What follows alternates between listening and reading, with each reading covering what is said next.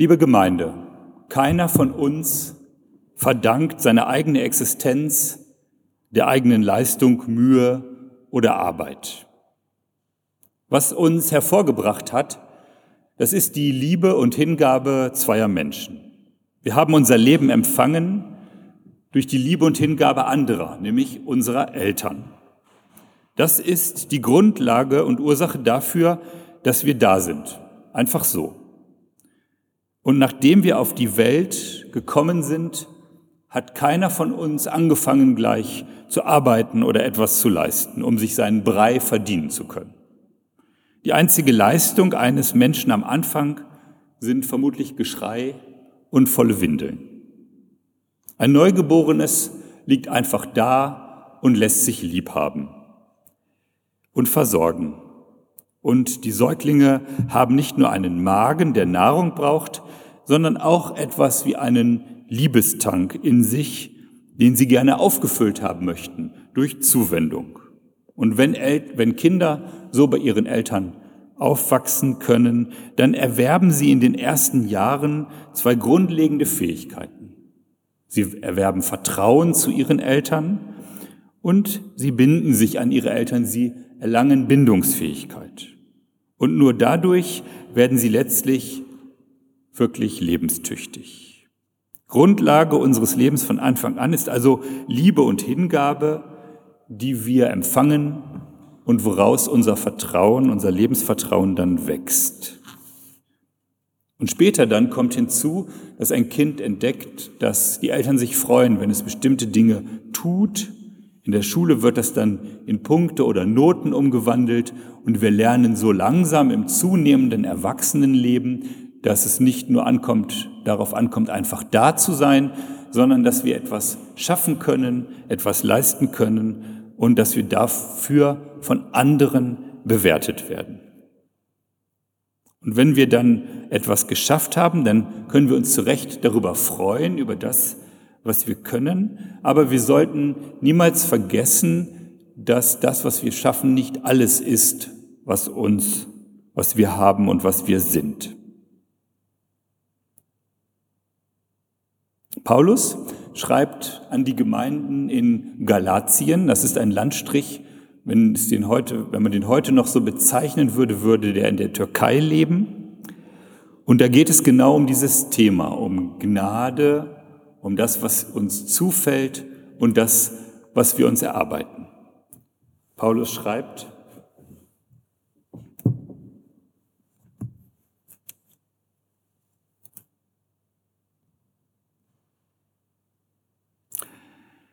Doch weil wir wissen, dass der Mensch durch Werke des Gesetzes nicht gerecht wird, sondern durch den Glauben an Jesus Christus, sind auch wir zum Glauben an Christus Jesus gekommen, damit wir gerecht werden durch den Glauben an Christus und nicht durch Werke des Gesetzes.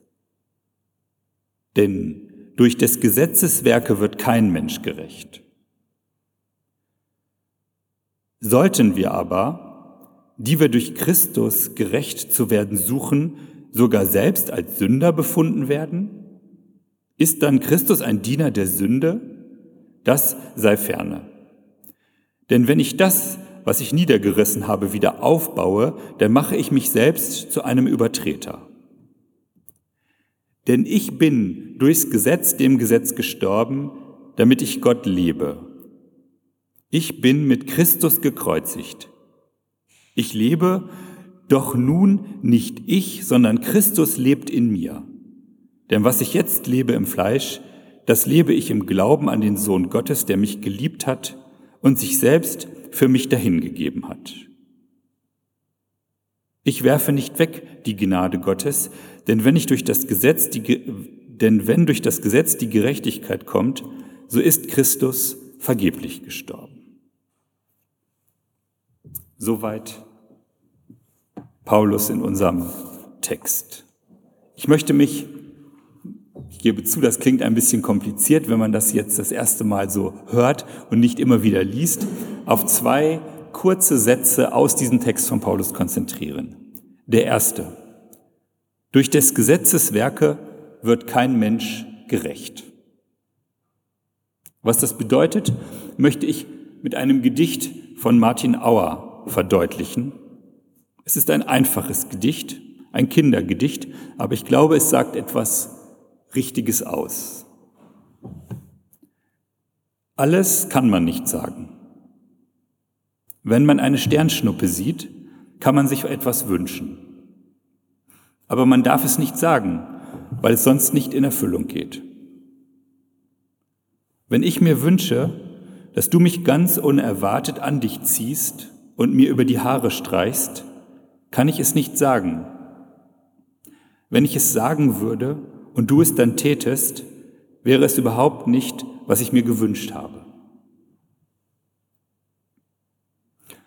Durch des Gesetzes Werke wird kein Mensch gerecht. Also selbst, wenn man alles machen würde, was Gott in seinen Gesetzen vorschreibt, dann wäre es immer noch nicht genug getan, weil es falsch getan ist, nämlich damit es dir selbst gut tut und damit du selbst die Gesetze erfüllst, damit du etwas davon hast.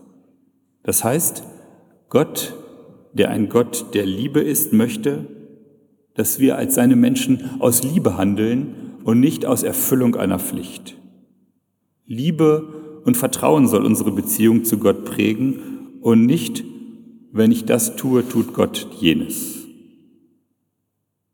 Die Gesetze zu erfüllen ist nach außen hin betrachtet gut, aber von innen her geschieht es nicht aus Liebe und Hingabe, sondern aus Eigennutz und aus Misstrauen gegenüber Gott. Hingabe und Vertrauen sind am Anfang des menschlichen Lebens und sollen unser Leben mit Gott prägen. Der zweite Satz.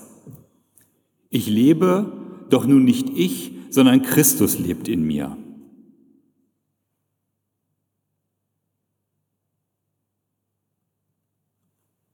Dieser Satz beschreibt, was ein Christ eigentlich ist. Wir hören heute wenn wir uns umhören, wie wir leben sollen, oft solche Sätze wie, du bist du, sei du selbst, lebe deinen Traum. Und hier sagt nun Paulus nicht ich lebe, sondern Christus lebt in mir, ein anderer. Alles das, was in mir lebt, meint Paulus, macht mich nicht aus. Ich bin mehr als das.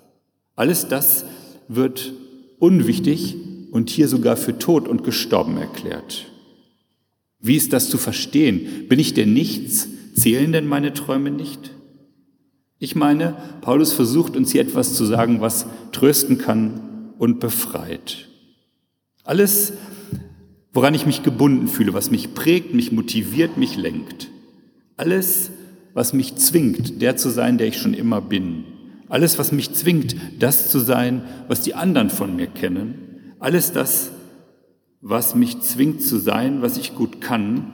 Und selbst noch alles, was mich zwingt zu, zu tun, was ich selber will, das soll zurückbleiben.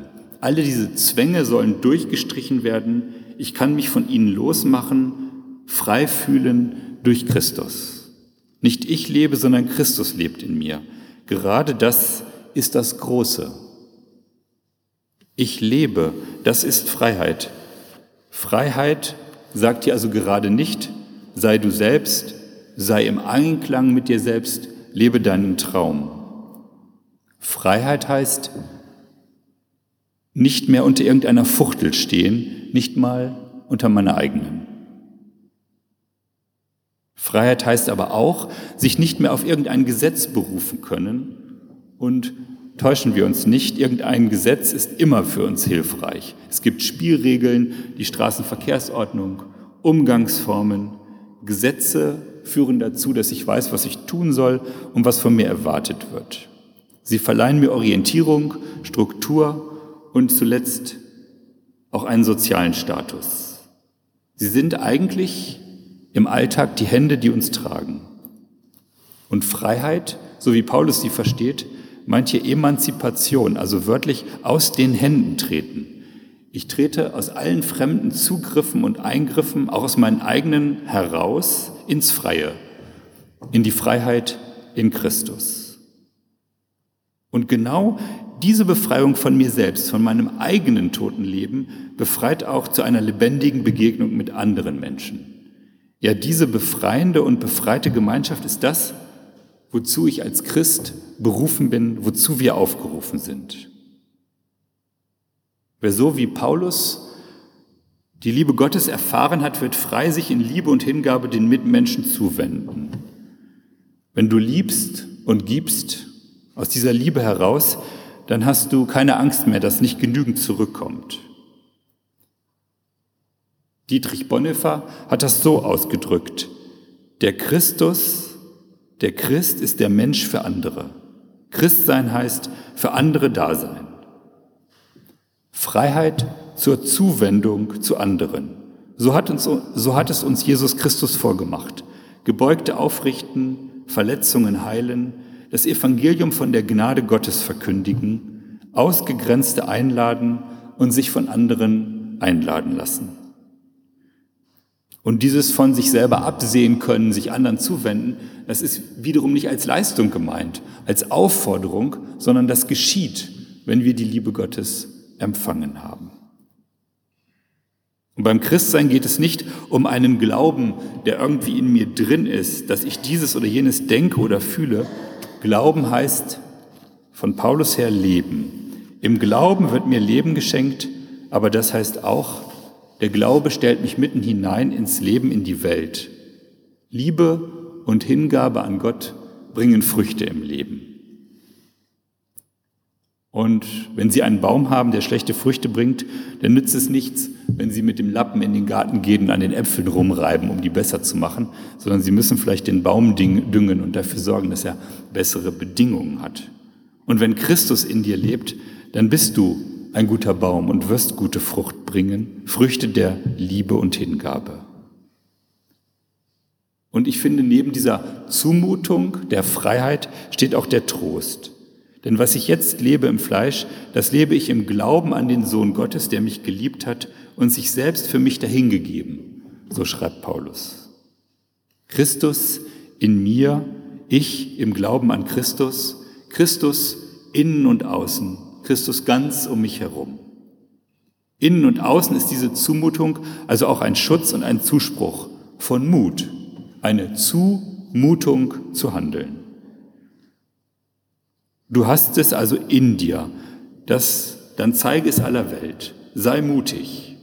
Um nochmal es mit Paulus zu sagen, ich lebe, doch nun nicht ich, sondern Christus lebt in mir. Und der Friede Gottes, der höher ist als alle Vernunft, bewahre unsere Herzen und Sinne in Christus Jesus. Amen.